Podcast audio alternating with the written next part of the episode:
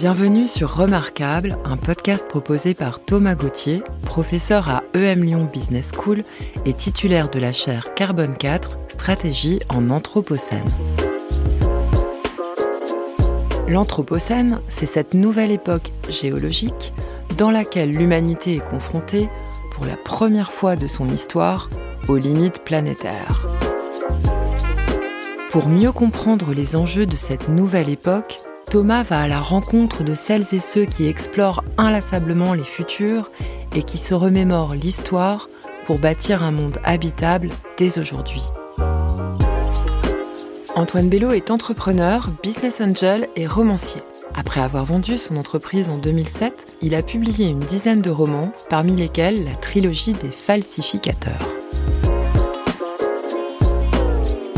Désormais, il se concentre sur The Population Project, l'organisation qu'il a fondée dans le but de recenser le prénom et le nom de tous les êtres humains qui vivent sur la planète. Dans l'entretien à suivre, il nous explique comment il procède. Bonjour Antoine. Bonjour Thomas. Alors ça y est, tu es face à l'oracle. Tu vas pouvoir lui poser trois questions. Quelle est la première question que tu souhaites lui poser? J'aimerais bien savoir si euh, ce n'est même pas vraiment une question sur le futur, c'est une question sur la lecture du présent. J'aimerais comprendre si le monde va vers plus de raisons ou moins de raisons. Euh, c'est une question euh, qui me travaille beaucoup, à laquelle j'ai euh, de toute évidence pas la réponse. Quand je regarde le passé, on, on peut penser, euh, avec le recul des siècles, que euh, depuis l'origine de l'humanité, l'homme est allé vers plus de raisons, qu'il a découvert euh, cet outil fantastique qu'il avait entre les oreilles, son cerveau, qui lui a permis d'observer, de tirer des conclusions, de déduire, d'élaborer des hypothèses, d'aller vers la méthode scientifique et d'en tirer euh, toutes sortes euh, de progrès dans les, dans les quelques derniers siècles. On a même eu le siècle des Lumières au 18e et je crois qu'on s'est, on s'est dit à ce moment-là que ça y est, l'âge de la raison euh, était advenu et que désormais on ne s'écarterait plus jamais de ce chemin.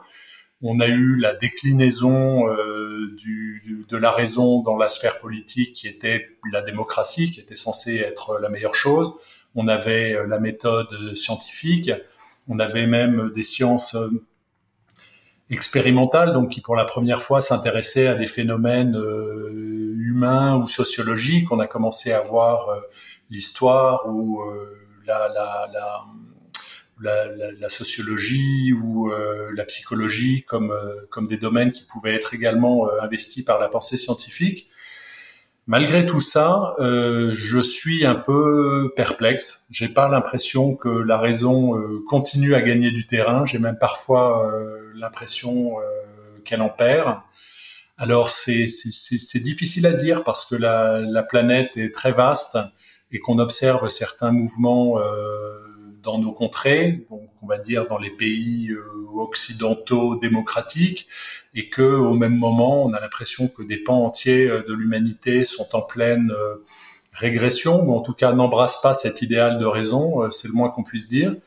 Et puis même au sein de nos de nos pays, de nos communautés, on se rend compte que la raison finalement atteint une sorte d'asymptote euh, que toute une part, j'habite aux États-Unis par exemple, toute une part de l'Amérique euh, rejette la théorie de l'évolution darwinienne euh, pour pour je n'ai pas de chiffres sous la main, mais peut-être 50, 100 millions d'Américains.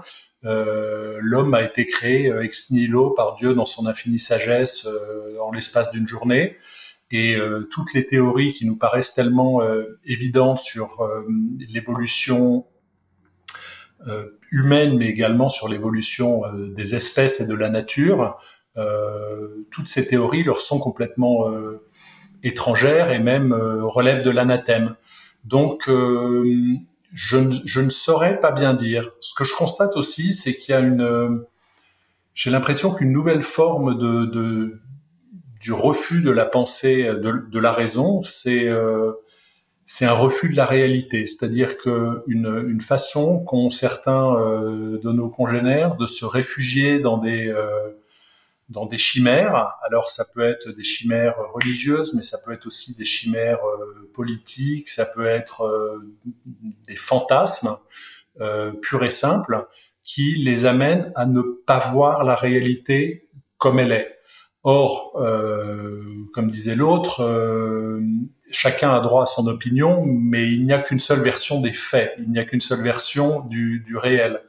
Et j'ai du mal, je, je peux pas m'empêcher de suivre, bien qu'habitant aux États-Unis depuis 20 ans, et je pourrais me croire un petit peu euh, déconnecté euh, de, de, de, de, la trivialité parfois du débat politique français. On le voit en ce moment avec cette euh, réforme des retraites, ce débat qui aurait dû s'instaurer et qui ne s'instaure pas. Il n'y a pas, il n'y a, il n'y a pas de débat. Euh, enfin, il y a un gouvernement euh, qui, qui, lâche du lest jour après jour en espérant euh, qu'il va gagner les cœurs et qu'il arrivera à passer son projet à l'Assemblée 149.3. Et puis de l'autre, vous avez un camp qui refuse systématiquement en fait tout ce qu'on lui propose au motif que on n'a pas besoin de cette réforme, alors que les chiffres sont pourtant assez. Enfin, on n'a pas besoin de, de, les rappeler et on le voit bien tous. Enfin, on vit plus longtemps. Euh, euh, et, la démographie euh, étant ce qu'elle est, il y a de moins en moins d'actifs euh, pour, euh, pour un retraité. Donc, il paraît assez inéluctable de faire quelque chose. D'ailleurs, quand on regarde l'exemple des pays autour de nous, on se rend compte que la France est de très loin le pays où les gens partent le plus tôt à la retraite. Ce à quoi les, gens réfractaires à la réforme vous disent non, non, il y a plusieurs pistes à explorer, mais pas celle-là. Celle-là, elle est juste insupportable insupportable, qui est une façon d'exprimer une sorte de, de jugement sur le réel. On n'aime pas ce qu'est le réel. Malheureusement, il, il, est là quand même. Et donc, quand on, quand on leur rappelle qu'il y a que trois façons euh, prouvées de, de, de rétablir l'équilibre d'un système de retraite, travailler plus longtemps, donc ils n'en veulent pas, augmenter les cotisations, ah ça non surtout pas. Ou euh, la troisième, euh, la troisième euh, solution, c'est de réduire les prestations et, et, là, ce sont, euh, ce sont des cris d'orfraie. Donc, donc quoi? Bah donc rien. Donc on n'est pas d'accord. Donc ce, ce, ce, réel nous déplaît. Euh, ah ben qu'est-ce qu'on fait alors? On change de réel? Non, mais nous on n'est pas d'accord. Je, je, je, je, trouve ça. Euh, J'ai même pas d'avis de, sur cette réforme. Là, je, ce que je ce que je commente, c'est la façon dont le débat euh, se noue ou, ne se noue pas, plus exactement, et comment la raison qui est, qui est censée être un petit peu le, médiateur ultime euh, n'est même pas invoquée, convoquée, euh, présente dans ce débat. Ça, ça me, ça me choque très profondément. Alors, avec les exemples que tu as partagé, notamment celui de la réforme en cours, ou en tout cas de, la discussion ou du débat ou du non-débat parlementaire autour de la réforme en cours, se pose peut-être aussi euh, la question euh, des, transformations des, sociétés humaines. Donc, j'entends que tu t'interroges sur euh, les futurs possibles de la raison, les, futurs possibles aussi de notre capacité à appréhender le réel. On a vu avec euh, l'épisode Covid que dans des situations euh, de crise, dans des situations d'urgence, la réalité était euh, peut-être d'une certaine manière accélérée, la production même de connaissances basculait dans des régimes, je dirais, exceptionnels. On a vu que la recherche scientifique, la recherche médicale s'est organisée différemment pendant les premiers mois de la pandémie. On a vu que les processus habituels de la recherche scientifique, qui consistent notamment à soumettre à plusieurs relectures des travaux, euh, eh bien, ont été dépassés pour, euh, pour raison d'urgence. Donc, en situation de crise systémique, il semblerait que euh, le fonctionnement des sociétés humaines peut être transformé rapidement J'aimerais te poser une question qui fait écho à l'une de tes œuvres, à l'un de tes travaux. Est-ce qu'on peut imaginer recourir à, la fiction?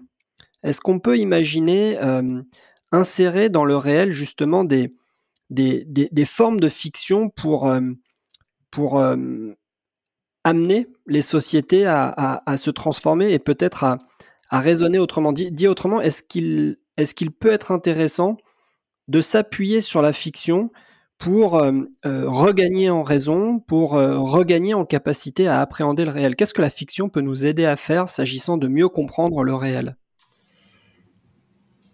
C'est une très bonne question.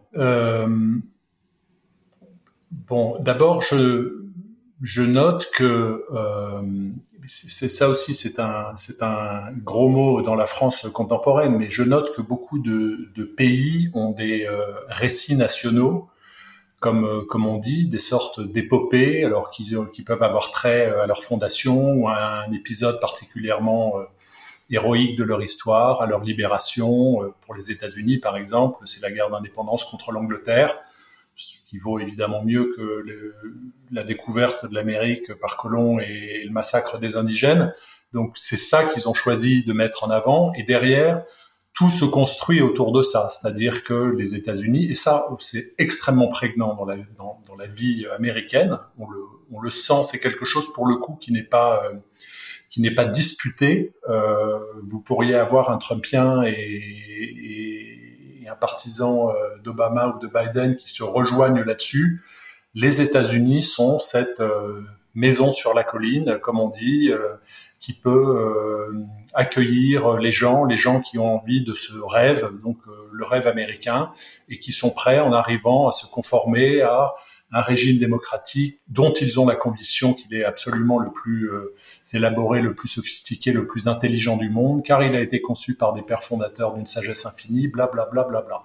Bon, ça, ça marche très bien. Je veux dire, c'est, on est obligé de se, se, le dire si on, si on le regarde d'un point de vue euh, managérial, quelle euh, euh, histoire on a envie de raconter qui pourrait nous donner une grande puissance économique où les gens sont prêts à mourir pour leur pays, à travailler beaucoup, créer de la richesse et sont persuadés qu'ils ont un message à transmettre au reste du monde, quitte à le faire par l'impérialisme.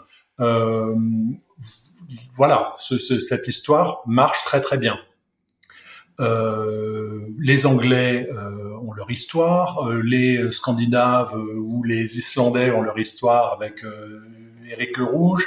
vous avez alors la France, c'est un petit peu plus compliqué parce que la France, elle a une histoire très très très riche. Donc là, tout le monde ne va pas puiser dans le même récit national. Vous avez des gens qui vont puiser dans oh là là, personne ne le dira, enfin personne, une infime minorité le dira encore aujourd'hui, mais ah, la France, qu'est-ce qu'elle était grande au temps de Versailles. Euh, encore que certaines personnes le disent, puisque récemment un film, je crois, est sorti sur euh, euh, la guerre de Vendée et ça a déchaîné un tollé parce qu'on rappelait cet épisode. Alors je crois qu'il a été rapporté de façon peut-être aussi un peu partiale et, et, pas totalement exacte historiquement, mais quelque part ce qu'on lui reprochait, c'était d'être, c'était même d'être, même d'être rappelé. On, on, ne doit pas parler de ces choses-là de même qu'on ne parle pas de la guerre d'Algérie. Par contre, euh, qu'est-ce qu'on peut parler de la Révolution française Mais attention, on ne parle pas de la terreur parce que la terreur, c'était c'est quelques personnes qui ont un petit peu dégénéré, alors que je pense quelque part que l'emblème de la Révolution française, c'est la terreur, et que si euh, la France a internalisé quelque chose de la Révolution française, c'est la terreur. Le personnage de Mélenchon, enfin c'est c'est Danton euh, aujourd'hui. Donc voilà, je pense que c'est très la fiction euh, est un est, quelque chose qui, qui marche très bien, qui opère très bien. Après, je crois, moi j'ai un côté euh, euh, de, dans mon inspiration, c'est-à-dire que j'ai tendance à penser que euh, le, texte fondateur de chez, chez Borges, c'est la bibliothèque de Babel, donc une sorte de bibliothèque dans laquelle existe euh, non pas une infinité, mais un nombre très très très grand de livres. Et sur ces livres sont écrits en fait toutes les combinaisons possibles de caractères. Euh, c'est un livre de, qui fait 300 euh, pages. Il y a le même nombre de pages, le même nombre de caractères, le même nombre de lignes, et on a toutes les combinaisons possibles. on peut calculer et voir que ça fait des trillions de trillions de trillions de volumes, mais on peut aussi se dire que ça correspond, ça raconte en fait toutes les histoires possibles et leurs contraires ça raconte, ça peut raconter deux fois la même histoire, sauf que dans une, à la page 142, le, personnage a un chapeau noir, alors que dans l'autre, il a un chapeau marron. Et ça raconte ça dans toutes les langues. Donc c'est un, c'est une, enfin c'est un, dépôt euh, presque, enfin, totale de, de, de la pensée et de la fiction. Et pour Borges, enfin, dans, sa façon d'écrire et sa façon d'appréhender le monde, que, souvent je me retrouve à épouser, on se rend compte que toutes les histoires cohabitent. Euh, que celle qui se déroule devant nous n'est qu'une histoire parmi les autres. Alors ça fait écho à des thèmes de science-fiction, des univers parallèles et tout, dans lesquels toutes les variations euh, possibles existent euh, à un instant donné.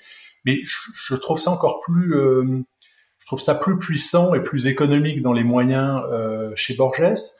Et je, je, je, passe mon temps à, à réfléchir comme ça. Et, et, quand on me présente une histoire euh, ou quand on me raconte quelque chose qui s'est passé dans l'actualité, je les mets d'emblée un petit peu sur le même euh, plan, non pas parce que je suis complotiste et que je pense qu'on peut tout nous raconter, mais parce que j'essaye de les évaluer d'abord sur leur mérite euh, romanesque. Est-ce que c'est une bonne histoire? Euh, Je pense que les bonnes histoires ont de vraies chances d'exister ou plus exactement que le jour où une bonne histoire existe, elle trouve un public. Je pense qu'il y a un capitalisme des histoires. Les bonnes histoires, les bons tropes narratifs euh, fonctionnent et se répandent euh, comme des virus et finissent par arriver euh, à notre connaissance. Donc cette, euh, cette façon qu'on voit dans les films maintenant, basée sur une histoire réelle ou euh, librement inspirée d'une histoire réelle, je, je, je, trouve ça d'une débilité profonde. Ça me, enfin, tout, tout est dans tout. Je veux dire, le simple fait qu'une histoire ait pu, si ça peut sortir du cerveau de quelqu'un, un jour ça pourra arriver. Alors c'est peut-être pas encore arrivé, mais ça arrivera un jour. C'est pas grave. Après, vous pourrez regarder et essayer de critiquer cette histoire en disant non, quand on regarde bien, elle avait très très peu de chances d'arriver. La coïncidence que telle personne rencontre telle autre personne et soit en fait le fils de machin euh, était infinitésimal. Là, oui, on est, on est dans la critique, on est dans la raison, on a le droit de faire ça. Mais est-ce que ça a marché ou pas marché? C'est là qu'on est aussi dans l'émotion. Donc, quand je parlais tout à fait de la raison, faut pas croire que je suis euh, entièrement inféodé à la raison. J'ai été écrivain, j'ai écrit 12 romans. Euh, je sais très bien que l'émotion euh, joue une part euh, énorme et qu'on on emmène un lecteur non pas avec de la raison, on emmène le lecteur vers quelque chose avec euh, avec des bonnes histoires. Le, ce processus d'évasion qu'on a tous connu quand on lit. Alors, je te propose qu'on refasse un passage devant l'oracle. Tu peux lui poser une, une deuxième question. Qu'est-ce que tu veux lui demander maintenant? Alors, euh, ben, je me suis euh, pas mal intéressé euh, à la question de l'intelligence artificielle. On en parle beaucoup, mais il y a, il y a six ou sept ans maintenant, je crois, j'ai écrit un roman qui s'appelait euh, Ada. Et euh, Ada donc était une, un programme d'intelligence artificielle conçu pour écrire des romans justement, et notamment pour écrire des romans à l'eau de rose. Et ses, créateurs euh, l'avaient programmé pour, enfin son objectif était de publier un roman à l'eau de rose qui serait, qui toucherait au moins 100 000 lecteurs. Et donc, bon, j'ai, je me suis pas mal intéressé à ces sujets à, ce moment-là, et je me suis demandé une des premières questions qui m'est qui m'est venue, c'est est-ce que le public pourra euh, s'enthousiasmer pour une création sans créateur euh, c'est quelque chose qu'on est en train de voir en ce moment, évidemment, avec euh, ChatGPT, où on s'émerveille tous à, juste titre, euh, je pense, de, la facilité avec laquelle cet outil peut inventer des histoires assez simples. Et j'ai aucun doute qu'il sera capable de, créer très vite. Ça a déjà été fait. Ça s'appelle pas ChatGPT, mais enfin peu importe. Des, histoires plus longues et un jour des romans entiers. Qu'est-ce qui, va se, se passer à ce moment-là? Comment est-ce qu'on va mettre ces textes sur le marché? Euh, qui va les lire, qui va s'y intéresser? Et je m'intéresse notamment au fait qu'il y a quelque chose qui est frappant quand on est sur ChatGPT, c'est que on peut, euh, on pose une question, on obtient une réponse, et puis on peut dire, euh, on peut reposer la question et on a une deuxième réponse, et la deuxième réponse est différente, pas, pas forcément différente sur le, sur le, le, le message ou, ou, la partie factuelle, mais différente dans la forme, comme si c'était une autre personne qui avait répondu. Et ça, c'est aussi quelque chose qui me m'interpelle, c'est-à-dire que pour reprendre mon personnage d'Ada, si on demandait à Ada écrire un roman à l'eau de rose euh, qui va toucher 100 000 exemplaires, on appuie sur un bouton, elle va écrire un roman à l'eau de rose, on lui repose la question le lendemain, elle va en écrire un autre. Et ça, c'est le contraire du créateur. Euh, le créateur, moi j'en suis persuadé, c'est la personne qui va écrire toujours le même roman à l'eau de rose. Alors il va peut-être l'écrire un petit peu euh, différemment euh, ça sera des, des ce sera des, des, des, variations, les personnages euh, seront un petit peu différents, mais les interactions, les thèmes, les obsessions, eux, seront toujours les mêmes. Et c'est d'ailleurs ce qui fait l'intérêt de l'écriture, je pense. Quand on écrit, moi j'en suis persuadé, on écrit pour savoir qui on est, on apprend à se connaître en écrivant, et les lecteurs, ce qui fait que parfois un, écrivain rencontre des lecteurs, c'est que les lecteurs se retrouvent dans ces, dans obsessions, dans cette façon de voir le monde. Ils n'ont pas forcément le talent de l'écrivain et ils n'auraient pas su les exprimer, mais le simple fait d'y être exposé, de pouvoir partager cette vision pendant, pendant 100 ou 1000 pages, les transporte. Ça, ça, ça, je pense que ça ne sera pas du tout le cas avec euh, l'intelligence artificielle, à moins qu'on se mette à inventer des auteurs et inventer des faux auteurs. Et donc je me demande si c'est vers là qu'on va aller. Euh, c'est-à-dire que ChatGPT, euh, on va l'appeler, je sais pas quoi, euh, Derek Williams, et puis on va dire qu'il écrit des romans noirs, et puis il y aura une partition dans le cerveau de ChatGPT, et tout à coup il va s'appeler Marie Collins et il va écrire des romans à l'eau de rose. Et, et, on bâtira toute une histoire, tout un profil autour de, de ces personnages. C'est voilà, je sais pas, je sais pas si, si les lecteurs euh, s'y retrouveront et, euh, et, accepteront de suivre. Mais je suis très très modeste sur ce sujet parce que même même en l'ayant pas mal travaillé, en ayant beaucoup lu sur le sujet, j'avoue qu'il y a des il y a des il y a des choses qui m'échappent et on, arrive là vraiment au fonctionnement un peu limite de notre de notre cerveau et l'empathie notamment qui peut se créer entre un, un homme et un programme issu d'une machine. Euh, je, je suis pas capable encore de, de, prévoir dans quelle direction ça va aller.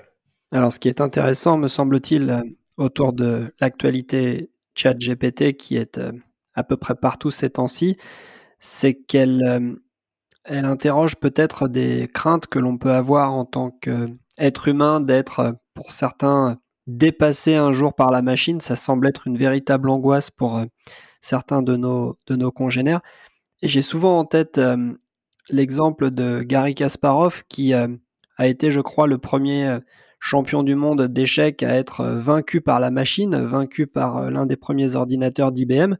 Kasparov n'a pas arrêté de jouer aux échecs après avoir perdu face à Deep Blue, il a en fait euh, inventé une nouvelle manière de jouer aux échecs. Euh, il a inventé un échec euh, quelque part un peu centaure où l'homme et la machine font équipe et quelque part où l'homme apprend de ses interactions avec la machine.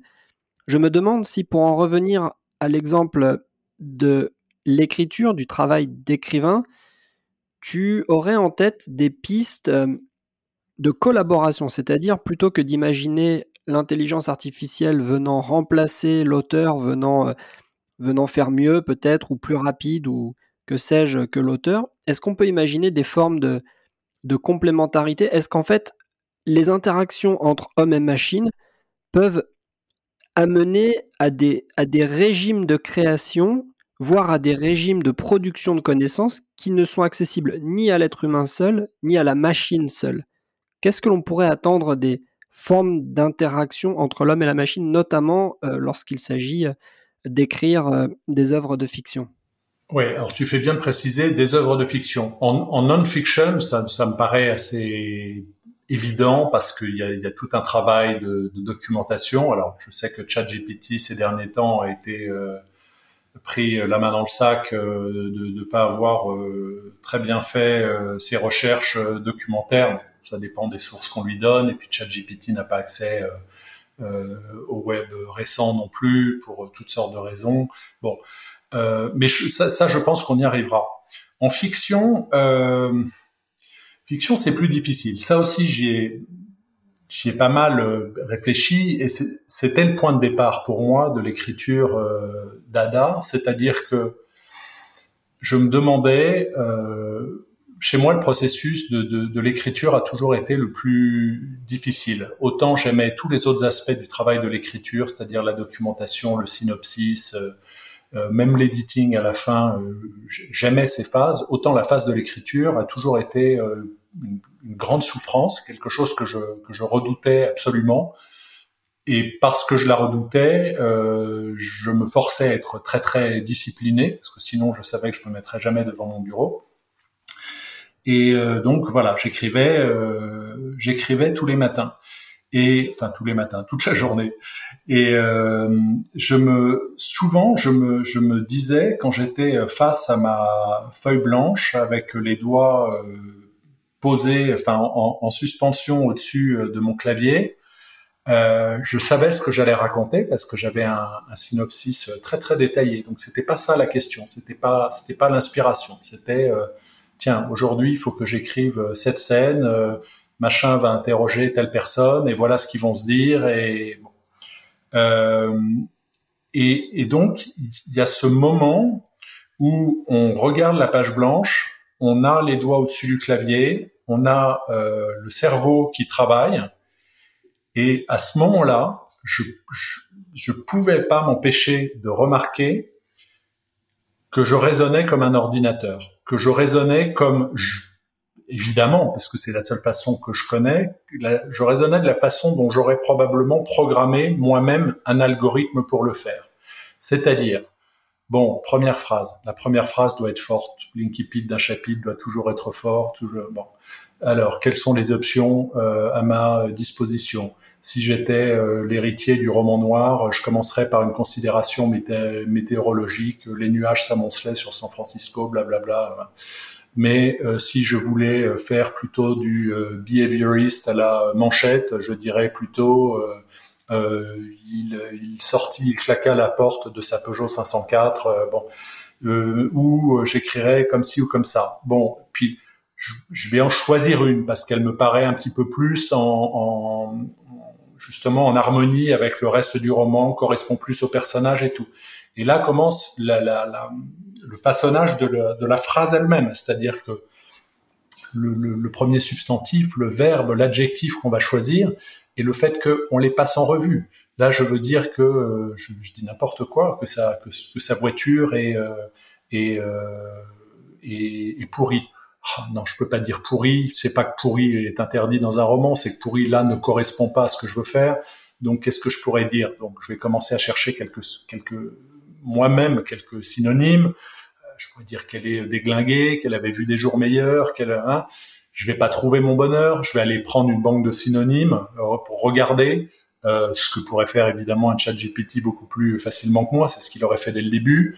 Euh, et puis après, je vais, je vais me poser des questions d'occurrence, c'est-à-dire que je vais dire ah oui, ça, euh, je sais pas quoi, déglinguer est peut-être le bon mot, mais déglinguer est un mot euh, qui n'est plus vraiment euh, qu'on n'emploie plus vraiment, ou au contraire, je raconte un roman dans les des années 70, le mot déglinguer euh, n'était pas très utilisé dans les années 70. On a on pense à toutes ces choses-là.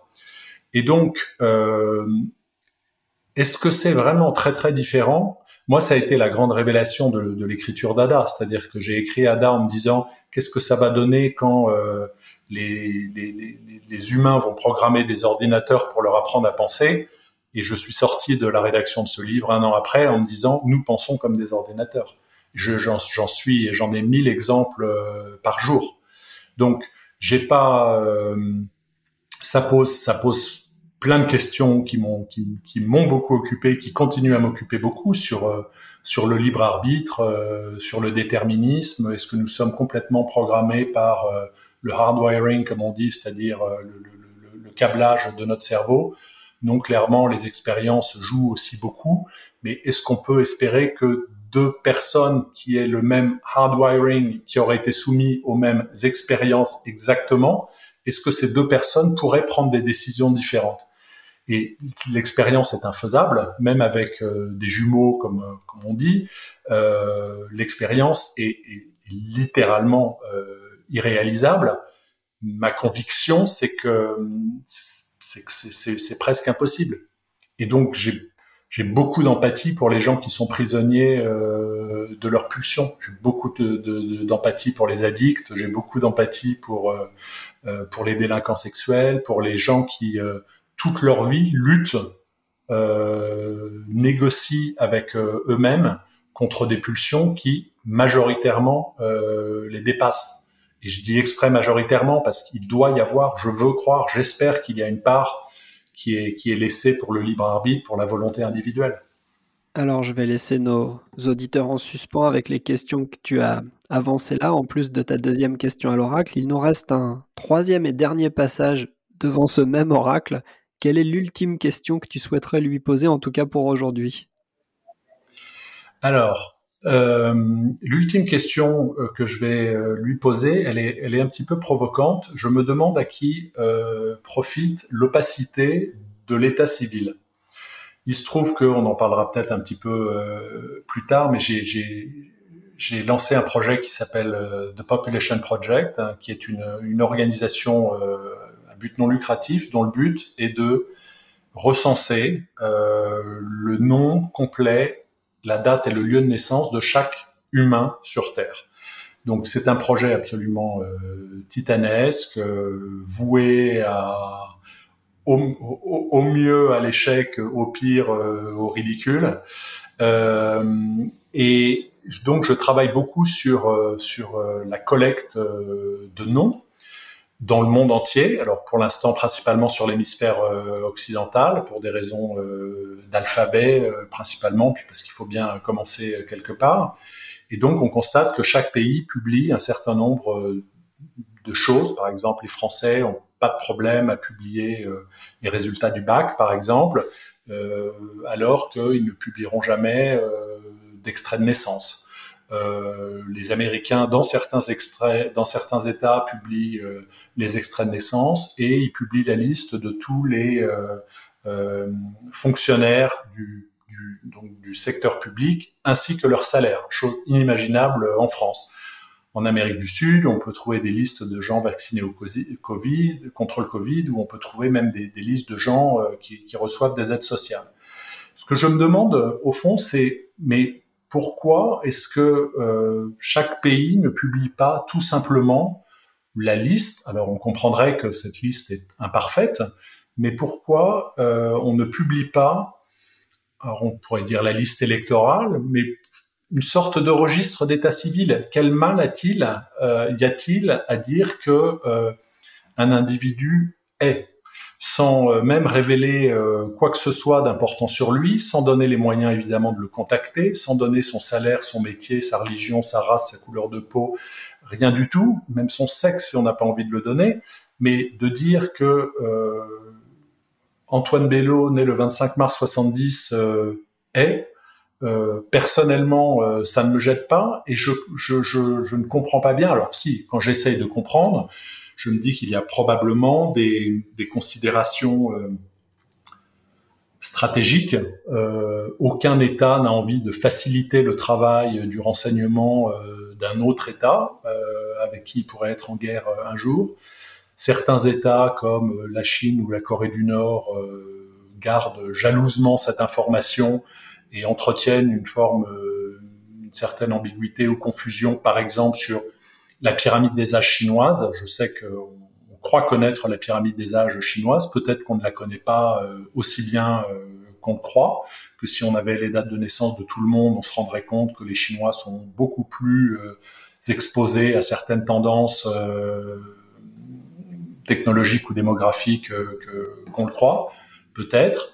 il y a des pays qui ont des traditions de secret, et puis je pense qu'il y a aussi beaucoup de pays qui auraient un petit peu honte ou qui se, auraient l'impression d'être montrés du doigt euh, s'ils révélaient qu'ils ne sont pas capables de connaître leur population. C'est-à-dire que on estime qu'il y a environ un milliard de gens dans le monde qui ne sont pas déclarés, qui n'ont pas de papier d'identité, qui ne peuvent donc pas sortir de leur pays, qui ne peuvent donc pas euh, voter.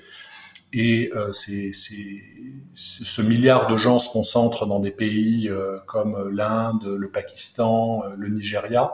Le Nigeria, par exemple, c'est assez fascinant. Je crois que c'est le pays qui croît le plus rapidement au monde, qui a déjà plus de 200 millions d'habitants. Et je ne veux pas dire de bêtises, je crois que 60% de la population du Nigeria n'est pas déclarée. Donc c'est quand même euh, c'est assez assez stupéfiant. Voilà, il me semblerait qu'un petit euh, effort des, des États euh, sur ce, ce, plan ne serait pas malvenu. Alors là, je suis obligé de te proposer une dernière expérience de pensée avant qu'on passe à la deuxième partie de l'entretien. Imaginons que The Population Project ne soit ni un échec, ni une occasion d'être tourné en ridicule, mais au contraire un, un succès. Est-ce que tu peux nous raconter un futur possible dans lequel, effectivement, chaque être humain, désormais, euh, voit son nom, son prénom, sa date de naissance rendu public sur un registre, un registre planétaire À quoi ressemble ce futur? Ah, je ne sais pas du tout à quoi ressemblerait le futur qui irait avec ça. C'est-à-dire que euh, il y, a, il, y a, il y a 100 000 futurs possibles avec des bonnes utilisations de ce registre, des mauvaises utilisations de ce registre. Et puis, dans la plupart des, futurs, ce registre ne change pas grand-chose parce que, parce que les, les, les, forces qui sont à l'œuvre euh, dans le monde euh, dépassent de très loin euh, le fait de savoir si on, si on nomme ou non les gens. Mais il me semble J'entendais une anecdote euh, récemment qui m'a fait rire. C'est euh, 50 personnes qui se retrouvent euh, sur un, leur paquebot à, a, fait naufrage et euh, ils sont 50 à se retrouver sur un radeau au milieu de l'Atlantique. Et il y a quelqu'un qui dit on devrait commencer par tous se présenter. Et là, il y en a un qui est bougon dans son coin et qui dit oh, ça va prendre beaucoup trop de temps. À quoi ça sert? Bah, on a on n'a pas grand chose de mieux à faire. Enfin, on devrait déjà commencer par se connaître. Et je je veux pas dire que le Population Project c'est ça parce que le Population Project justement ne va pas lister les dons de chacun, les langues qu'il parle, les capacités euh, mathématiques ou artistiques euh, qu'il a. C'est pas ce, ce n'est pas le projet.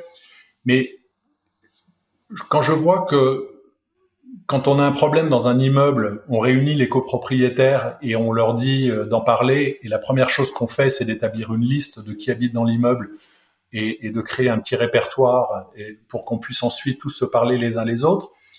On n'a pas ça au niveau de l'humanité. On nous rebat les oreilles en ce moment de euh, la planète euh, et, enfin, et l'espèce humaine est peut-être en voie d'extinction, notre planète va disparaître, la biodiversité et tout, c'est un problème collectif dont il faut qu'on s'empare tous. Et on se donne même pas ce premier outil, il faut qu'on s'en empare tous, c'est qui tous? Alors on peut dire c'est des tous, c'est les 200 euh, pays qui sont aux Nations Unies, mais au niveau, avoir une, granularité un petit peu euh, plus fine, me semblerait quand même assez intéressant. Et il faut qu'on s'en empare tous. Donc il y a un milliard de gens en fait qui sont, on sait même pas qui ils sont, on sait même pas où ils sont. Euh, on ne leur donne aucune faculté euh, de s'exprimer. Est-ce que c'est pas un petit peu, enfin, quoi, on va décider à leur place? Alors, je suis pas, euh, faut, faut, faut, pas croire que je suis euh, ingénu et, que je m'illusionne sur la façon euh, dont, se prennent les grandes décisions à l'échelle planétaire. Mais j'en fais une sorte de symbole. C'est quand même, me semble-t-il, euh, très important qu'on euh, qu'on qu'on se connaisse et que on, on admette que un être humain a des droits et des devoirs et le premier droit, c'est d'être reconnu. Je suis encore très borgésien pour certaines choses. Chez Borges, tant que vous n'êtes pas nommé, vous n'existez pas. Et euh, moi, je crois que euh, on, a eu un débat au début du Population Project pour savoir euh, quels étaient les critères qu'on allait retenir sur la fiche de chaque humain. Et on a volontairement euh, réduit ça, restreint ça aux informations de naissance. C'est-à-dire qu'on se fiche de savoir ce que vous avez fait après votre naissance. Au bout d'une minute, vous échappez complètement au Population Project. Mais le fait que vous soyez arrivé dans le monde, ça, c'est intéressant. et on ne retient même pas la filiation. Hein, donc c'est pas un arbre généalogique, on note pas le nom des parents et tout, on note juste voilà le, le, le, nom, la date de naissance, le lieu de naissance. Voilà.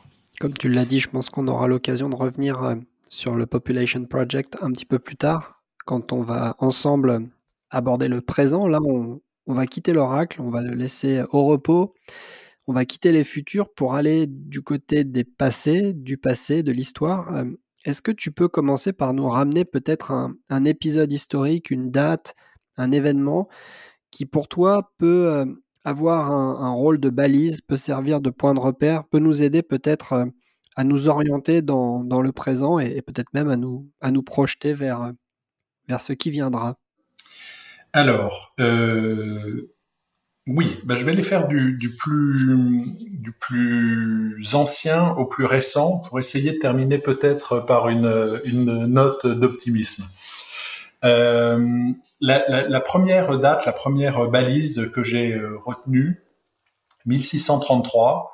Alors, sans, je ne veux pas faire le, pédant, je connaissais même pas la date, j'ai dû la, rechercher mais c'est l'année où euh, Galilée est condamné par la papauté pour avoir répété, malgré des mises en garde successives, les, sa thèse de l'héliocentrisme, qui, qui, vient en gros de Copernic. C'est-à-dire que jusque-là, système ptoléméen, la Terre est au centre de l'univers, et Copernic puis Galilée disent, bah non, en fait, la Terre tourne autour du, du Soleil et non pas l'inverse, de même que les autres planètes tournent autour du Soleil sur des orbites de plus en plus, euh, enfin sur des orbites euh, variables, ce qui explique d'ailleurs la vitesse de révolution de chaque planète et tout ça. Bon, euh, pourquoi je parle de ça? Parce que c'est ce qui arrive, me semble-t-il, quand on ne permet pas à certaines idées de s'exprimer. Et je fais attention à ce que je dis parce que il y a, ce grand débat euh, en ce moment sur les, théories euh, du complot et sur euh, la science alternative et sur ce que j'ai dit tout à l'heure, par exemple, ces, ces 100 millions d'Américains qui ne croient pas à la théorie de l'évolution et qui croient à une théorie, à la théorie divine. je déplore que ces gens ne croient pas à l'évolution je ne pense pas qu'il faille les rééduquer et je ne pense pas qu'il faille les envoyer en prison. Sûrement pas. Et une chose qui me frappe, j'ai pas mal lu sur euh, sur le, réchauffement climatique, notamment pour l'écriture des, falsificateurs, parce que quand on parle de grande mystification en ce moment, on est obligé de parler de ce sujet, pour ou contre, mais il est évident que s'affrontent des, camps euh, qui sont prêts à utiliser beaucoup de récits pour euh, soutenir euh, leur théorie. et je me suis rendu compte que en Europe, notamment, on, un universitaire qui veut étudier la possibilité, un, que la planète ne se réchauffe pas, deux, ou qu'elle ne se réchauffe pas ou qu'elle ne se réchauffe pas plus qu'elle ne se refroidissait dans les années 70 ou pas plus qu'elle ne s'est réchauffée pendant euh, certaines périodes du Moyen Âge ou qui veut euh, étudier la possibilité que ce réchauffement ne soit pas d'origine humaine, ce chercheur n'obtiendra jamais un euro de subvention de recherche dans aucune université européenne. C'est un dogme maintenant. Ça me paraît dramatique ça me paraît non pas dramatique parce que statistiquement, il y a 99,9% de chances que oui, en effet, la planète se réchauffe et que ce soit d'origine humaine. Et donc, c'est pas pour ce que ces gens ne vont pas trouver que je suis que je suis effrayé. Ce qui m'effraie, c'est qu'on puisse penser que euh, la, la recherche scientifique doit être euh, dictée, édictée par des institutions par euh, la démocratie. Euh, ce n'est pas comme ça que ça marche. le, processus scientifique se nourrit d'opinions vraies et d'opinions fausses, et il n'a qu'un seul juge de paix à la fin, c'est les faits, l'épreuve des faits, la capacité à prévoir, la capacité à voir confirmer une théorie qu'on soumet de façon répétée à l'épreuve des faits. Euh, ça me, on en, on, en, on en parle très peu et c'est même le genre de choses, si je les disais euh, sur France Inter, on, on, me ricanerait à la figure. Euh, c'est pour moi extrêmement grave, surtout euh, venant de l'Europe qui a été à la pointe de la science et qui a été aussi à la pointe de euh, l'aveuglement religieux, de l'inquisition et d'une forme d'obscurantisme. On a connu les deux. Euh, sait ce qui nous a rendu euh, grands et on sait ce qui a failli euh, justement euh, nous mettre sur les rails de l'oubli. Et, parfois, j'ai l'impression qu'on, même instruit par l'histoire, on, recommence à, prendre les mauvaises décisions. Je vais me permettre rapidement de faire écho à ce que tu viens de, dire. Ça me, ça me fait penser à une phrase qu'on attribue à, à Kissinger. Je ne sais pas s'il l'a déjà prononcée ou pas, mais il disait quelque chose de l'ordre de la recherche, euh, finalement, euh, c'est de la politique. Donc en ce qui me concerne, euh, je vais me consacrer à faire de la politique, puisque Kissinger était lui-même un, universitaire, quelqu'un de, très érudit, et on, sait la carrière qu'il a eue et le rôle politique qu'il a eu auprès de différentes administrations américaines. Et l'exemple que tu cites de ce chercheur européen qui ne pourrait pas si jamais il le souhaitait euh, obtenir des fonds pour euh, chercher autrement euh, que dans la direction, je dirais, principale dans laquelle vont les chercheurs en sciences du climat, me renvoie à un autre constat, celui-ci dans un domaine que je connais un petit peu mieux, ou en tout cas que je fréquente désormais, celui des, des, sciences de gestion.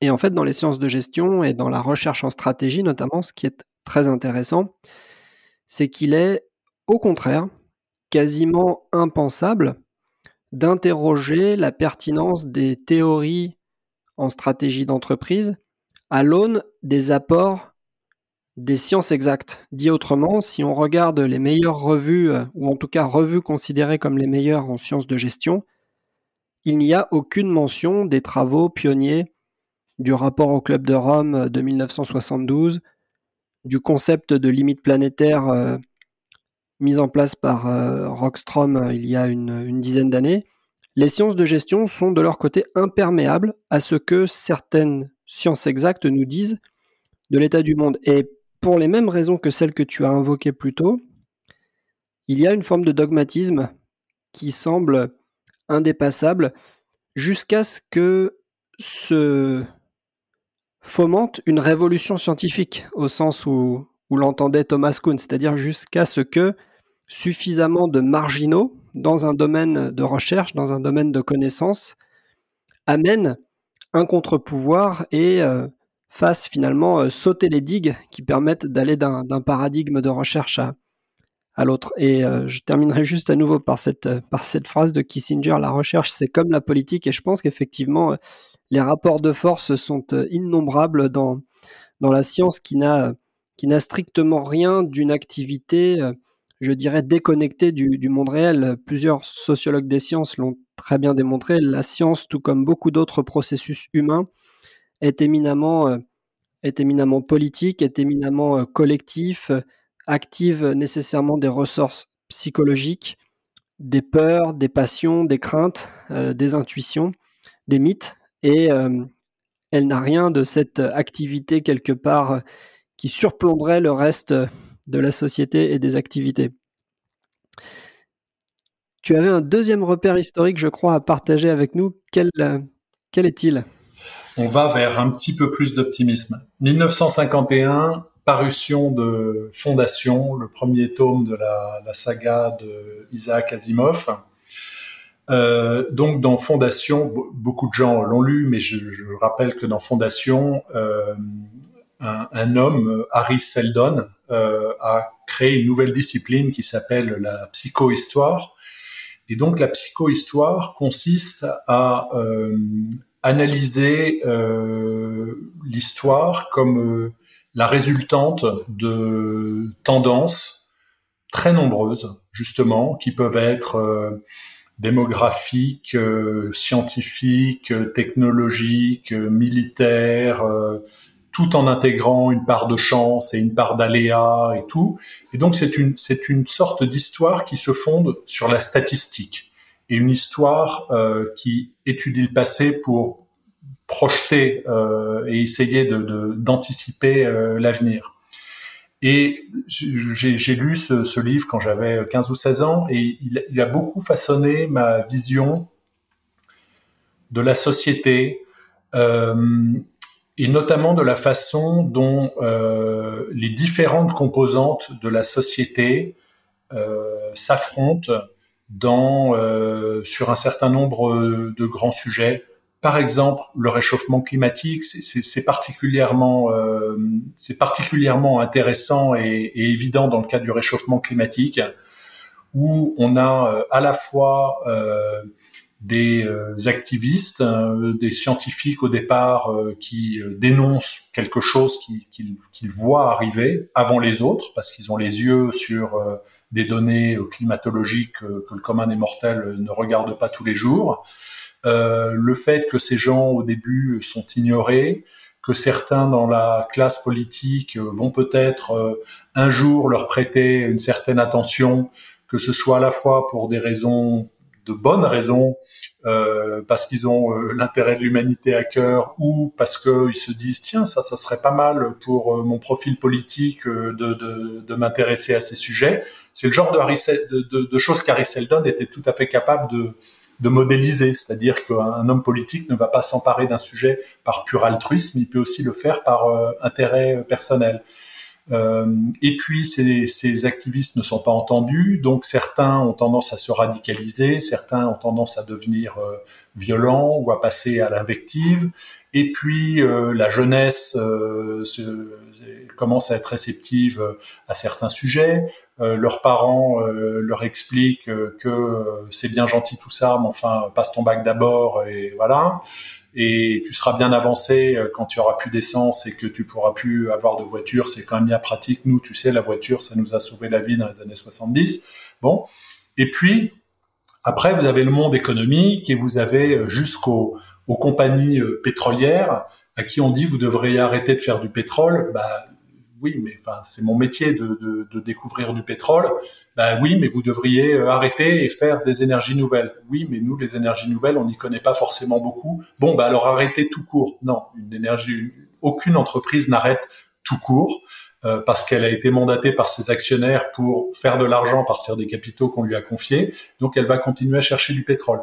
Pétrole qui d'ailleurs ces derniers temps se révèle très très utile et dont on se rend compte que on ne peut pas passer, enfin, on ne peut pas euh, passer directement du monde actuel à un monde tout électrique. Et encore, j'adore quand on dit tout électrique, comme si l'électricité était euh, créée euh, sui generis. L'électricité, ce n'est qu'une forme de, l'énergie.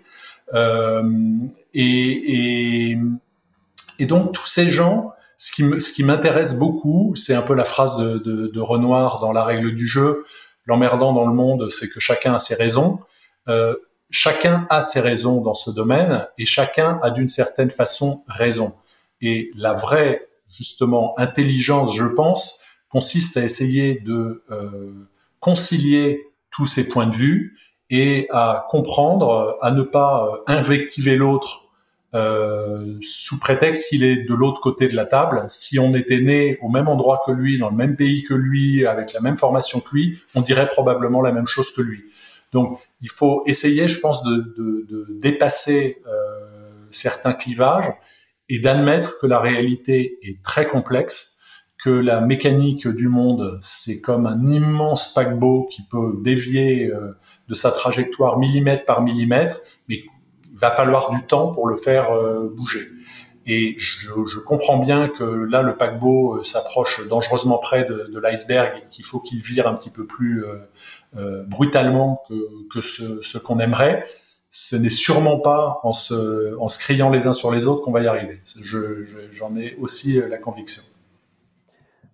Il me semble que ce que tu nous dis là nous renvoie à la nécessité de, de retrouver la formule d'un art de la controverse qui puisse être euh, maîtrisé, c'est-à-dire que tu l'as dit aujourd'hui, on échange bien volontiers euh, des noms d'oiseaux, on essaye bien volontiers de simplement imposer aux autres ces arguments. Et aussi, il me semble, on, on court-circuite la complexité en recherchant des coupables. Ce réflexe de pouvoir pointer du doigt collectivement le coupable ultime de tous les maux de l'univers est assez frappant dans ces, questions et ces doutes parfois même existentiels que soulève le dérèglement climatique et autres transformations du système Terre, les compagnies pétrolières seraient les, les grands méchants, seraient les responsables de tout un système euh, qui serait euh, déliquescent. Ça me semble être d'une certaine manière un, aveu de, faiblesse ou d'impuissance que d'imaginer qu'il n'y aurait qu'un seul coupable à un système euh, qui est en, difficulté. Et peut-être qu'une question que je voudrais te poser, qui me vient là dans la discussion, tu évoquais plutôt le fait qu'il n'est pas forcément euh, nécessaire ni utile de s'invectiver les uns et les autres. Je me demande à quoi ressemblerait une façon de s'organiser collectivement dans laquelle aux sciences exactes serait confiée la tâche de nous indiquer quelles sont les limites d'un, en anglais je dirais un, safe operating space, un, mm-hmm. Un, domaine, un régime de fonctionnement collectif qui ne nous mettrait pas en péril. J'entends bien qu'il y a un péril euh, qui est bien réel, qui est soulevé par les scientifiques. Les scientifiques doivent pouvoir délimiter les bornes de ce safe operating space. Charge ensuite à l'ensemble de l'humanité d'imaginer des règles de vie des règles de fonctionnement, des systèmes de production, des systèmes de consommation, des systèmes de transport, des systèmes de santé, des systèmes de sécurité qui soient congruents avec ce Safe Operating Space. Ayant dit euh, tout cela, je n'ai pas le moindre commencement d'une idée de comment faire, mais je voulais juste avoir ta réaction sur euh, cette façon peut-être d'organiser le fonctionnement collectif, les sciences exactes nous aident à délimiter le safe operating space et ensuite des mécanismes qui peuvent être délibératifs nous permettent de nous situer dans, euh, dans ces limites Écoute,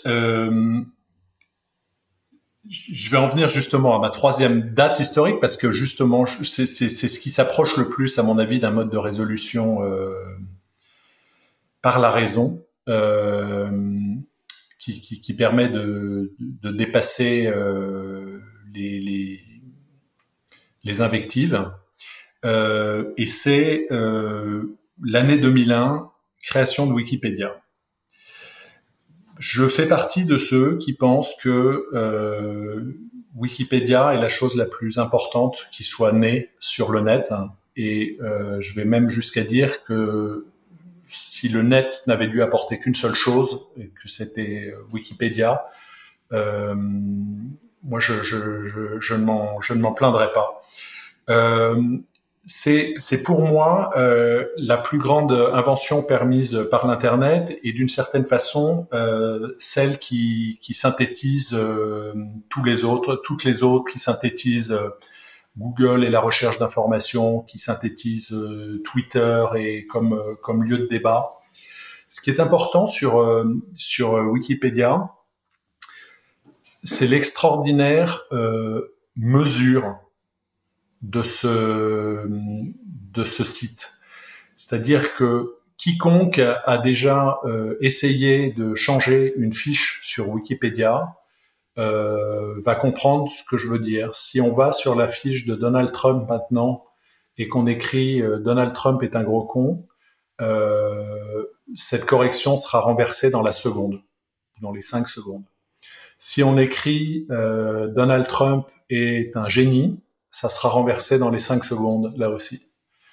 Donc ça force à se poser des questions et ça, ça, ça force à, à chercher des, des formulations qui sont un petit peu plus nuancées et à écrire des choses comme Donald Trump est un, déjà, commencer par le factuel, est un, euh, homme d'affaires, euh, gérant d'une société euh, immobilière, présentateur d'une émission à la télé, qui a brigué la présidence, machin truc, a été élu tel jour, a été battu tel jour.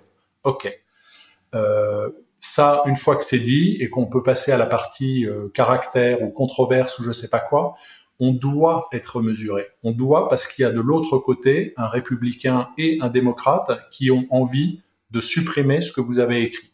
Donc il faut écrire une, phrase, trouver une tournure qui va mettre tout le monde d'accord. C'est-à-dire que malgré des excès verbaux, blablabla, blablabla, avec d'ailleurs une citation et un renvoi à un article du New York Times ou du Wall Street Journal qui donnera euh, les, débordements euh, euh, ad hoc. Euh, Donald Trump euh, a un franc-parler qui a su toucher une large partie de l'électorat. Oui, c'est pas c'est pas faux ça. Hein. C'est ça nous embête peut-être, mais mais c'est pas faux. Et toute la fiche de Donald Trump, si vous lisez attentivement, elle va être écrite comme ça. La fiche de Donald Trump, mais aussi celle d'Obama, et aussi celle de Macron, et aussi celle de... Et ce lieu de débat, ce lieu d'affrontement des points de vue euh, opposés qui sont obligés de, de se mettre d'accord et, d'entériner une version, un compromis, pour moi, c'est la définition même de la civilisation. C'est le lieu où on peut encore se parler. Euh, moi, je, je, je, je m'émerveille de la croissance euh, de Wikipédia. Je soutiens Wikipédia, y compris financièrement, depuis euh, très longtemps. Et je vois, euh, l'an dernier, ils, ils, ont encore créé 7000 articles par jour. Euh, L'arbre de la connaissance Wikipédia grandit dans toutes les directions y compris les directions des minorités. Il y a des efforts concertés pour euh, augmenter le nombre de fiches euh, consacrées aux, femmes, aux minorités, à différentes périodes de l'histoire. ça part littéralement dans toutes les directions. Écrit en plus par des volontaires qui ne touchent pas un centime pour leur travail, qui est parfois colossal. Donc, euh, c'est Wikipédia, c'est pour moi euh, une raison d'espérer. Si on sait encore faire Wikipédia, et Wikipédia rencontre d'innombrables difficultés. C'est censuré, c'est interdit en Turquie, c'est interdit en Chine. Euh, vous avez des gens qui vont en prison pour avoir écrit des choses sur Wikipédia dans le Wikipédia de leur pays. Et d'ailleurs, dans ces cas-là, Wikipédia leur paye un avocat pour les défendre. Euh, donc, il y a la, route de Wikipédia euh, jalonné d'obstacles. Mais euh, au total, je pense qu'on va vraiment dans une dans une direction très intéressante. D'autant plus que Wikipédia est un peu l'arbre qui cache la forêt, mais il y a également Wikidata, qui est un qui est un endroit où on, store uniquement les data, les faits qui sous-tendent les fiches euh, Wikipédia. Euh, et puis tout le monde connaît, enfin les Wikicommons, les Wikiquotes, et les WikiHow, les, les Wiktionary, les bon, toutes toutes ces choses là.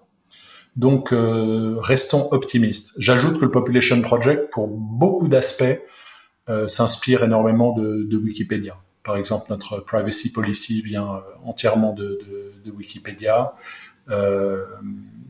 Et voilà, cette façon d'en demander le minimum, c'est tout droit issu de Wikipédia.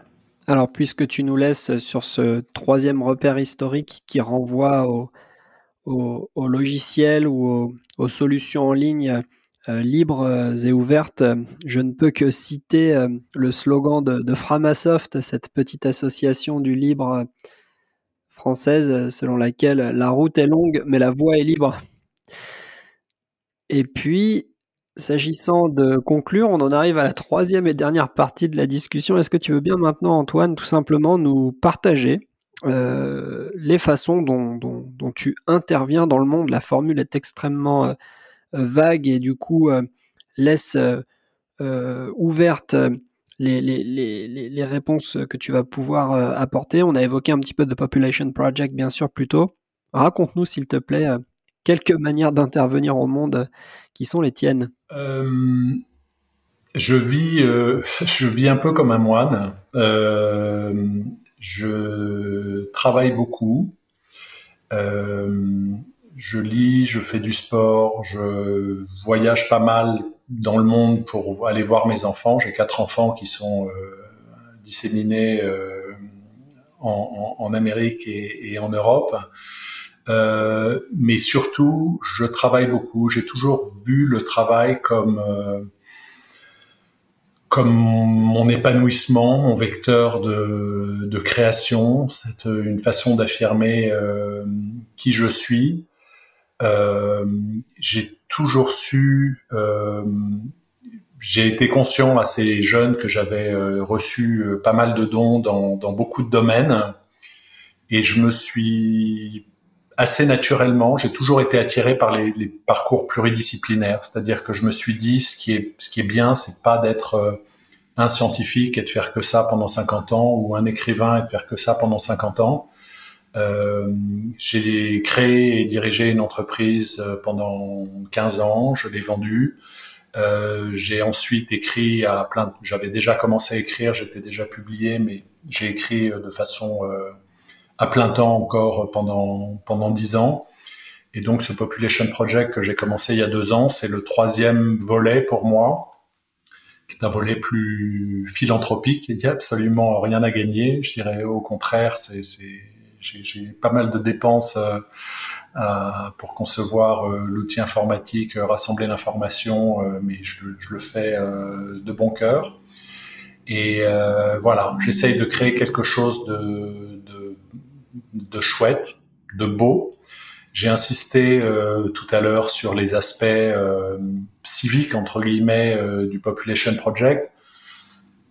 Je, moi, ce qui me motive peut-être le plus quand je me lève le matin, c'est de créer une, œuvre d'art. C'est-à-dire que j'aimerais cette, base de données qui aura un jour peut-être 5, 6, 7, 8 milliards d'enregistrements. De, qui sera euh, constamment euh, en retard sur le réel, ne serait-ce que parce qu'il euh, naît 350 000 personnes par jour et il en meurt à peu près autant, enfin un petit peu moins.